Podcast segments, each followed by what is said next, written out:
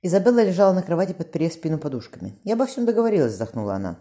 «Я сделаю вид, что еду в монастырь. Неподалеку на равнине есть обитель.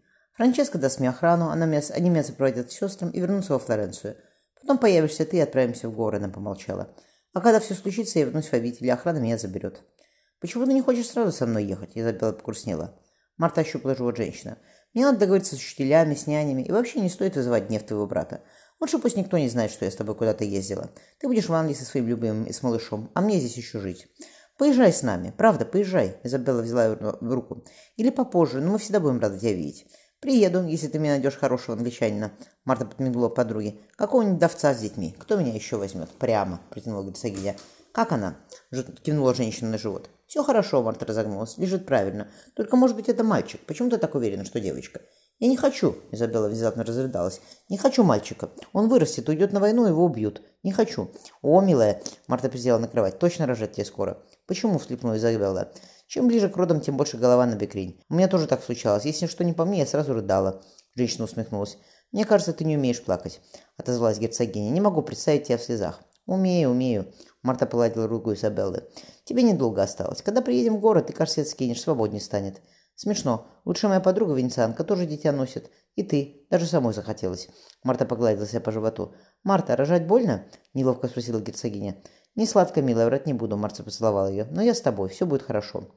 «Я должна недолго уехать домой в Венецию, сеньор Деридольфи». Марта подвинула к нему кучку золотых монет. «Моя ставка. Семейная дела по наследству. Когда я вернусь, весна будет в самом разгаре. Нам с вами надо отправиться на прогулку», – предложила женщина. «Сеньора Марта, я буду очень рад». Деридольфи полюбовался ее скромно опущенными глазами. Я давно хотел побыть с вами, он кашлянул, наедине. Поэтому, сеньор Дидольфи, надо поехать в такое место, в тихое место, в горы, например. Принимаю. Женщина так и не подняла на него взгляда. Я тоже. Он все смотрел на нее. В маленьком ухе раскачивалась... Жемчужная сережка. Солнце золотило чуть заметные волоски на шее. Играющие открыли карты, Марта усмехнулась. «Говорят, сеньор Деридольфи, кому везет в картах, тому не везет любви». «Я это исправлю, сеньор Марта», — успокоенно сказал банкир, отсчитывая ее выигрыш. Проснувшись, Тео пошарила вокруг себя. В постели оставили сверток. Показавшись на соседнюю кровать, где мирно сосел, сопел брат, девочка развернула парчу. Она восхищенно разглядывала маленькую по, по ее руке лютню. «Сегодня твое рождение!» Присев на постель, Марта поцеловала дочь. «Будь счастлива, Федосеюшка», — сказала она по-русски.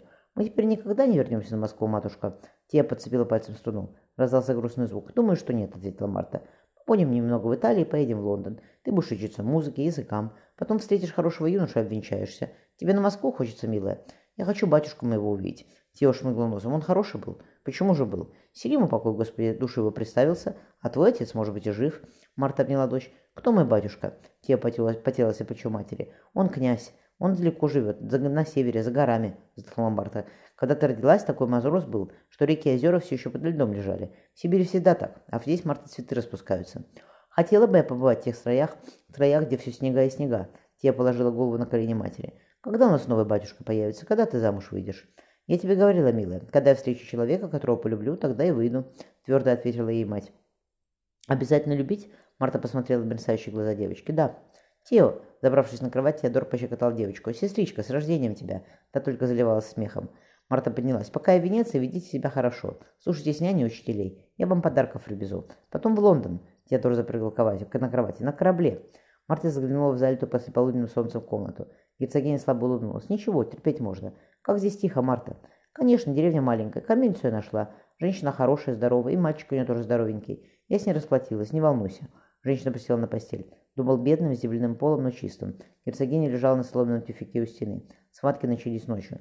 Марта, проснувшись, засунула в подруги, согрела воды в очаге. Тряпки дала хозяйка. «Мы в июле дитя заберем», — пообещала Забелла. «На всякий случай я им заплатила за целый год», — ответила Марта. «Вдруг англичанин твой задержится. Люди здешние бедно живут, до них-то помощь. Идите в деревню, будет хорошо. Марта вздохнула всей, всей грудью. Воздух у них сладкий. Попей немного. Она дала Изабелле портного молока. Рот делал не быстро, надо силы поддерживать. Болит? Она нежно вытерла пот со женщины. Изабелла, побледнев, сильно сжала ее руку. «Ты покричи», — сказала Марта. «Ты не девочка, ребенок первый. Покричи, не сдерживайся». Женщина застонала. «Опять?» «Что ты думала, дорогая моя? Роды дело не быстрое». Марта ощупала живот. «Однако дочка твоя, судя по всему, намеревается нам показаться. Жди поток». «Это больнее?» Изабелла часто дышала. Марта аккуратно подняла женщину. «Давай погуляем, с тобой легче станет. Ты за меня цепляйся». «Я выше», – прошептала Изабелла. «Ты маленькая какая». «Ничего», – Марта повела по комнате. «Ничего, я снесу». «Спасибо тебе». Герцогиня оперлась ее плечо. «Спасибо, Марта». Марта посадила Изабеллу на корточки. Женщина стонала, не останавливаясь, закусив губы. Марта погладила подругу по спине. «Сейчас ты быстро одешь. Хорошо, что мы, мы с тобой походили». Герцогиня низко закричала. «Потерпи, милая», — попросила Марта. «Ты для меня, для англичанина своего, какая была, такая и останешься. Головка темненькая в тебя». Женщина осторожно выводила ребенка на свет. «Больно», — герцогиня заплакала. «Больно как?» «Давай, милая, еще разок. Осталось немного».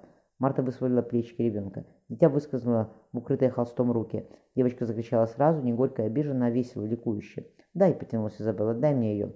Марта протянула девочку. «Как ты хотела. Красавица, каких поискать, вся в мать. Ты ее к груди приложи, отдохните с ней». «Какой у нее отец красивый», — нежно сказала Изабелла, глядя на дочь. «Ты моя прелесть». Обнимая ми мирно спящего ребенка, герцогиня мечтательно поговорила. «Окажусь в Англии, каждый год буду от него рожать. Жалко, что два раза в год нельзя. Ох и любишь ты его». Марта готовила питье для родительницы. «Больше жизни», — ответила Изабелла. Марта присела рядом. «Побудь с детем неделю, покорми ее, а потом, ее надо, потом надо уезжать». «Да», — Изабелла помрачнела, — «ничего, он скоро нас заберет». «Я тебе настой шалфея чтобы молоко ушло, и грудь перевяжу», — пообещала Марта.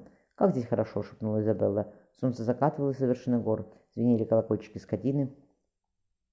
Шумела по камням река. В просторном небе вставал над горизонтом косой плый месяц.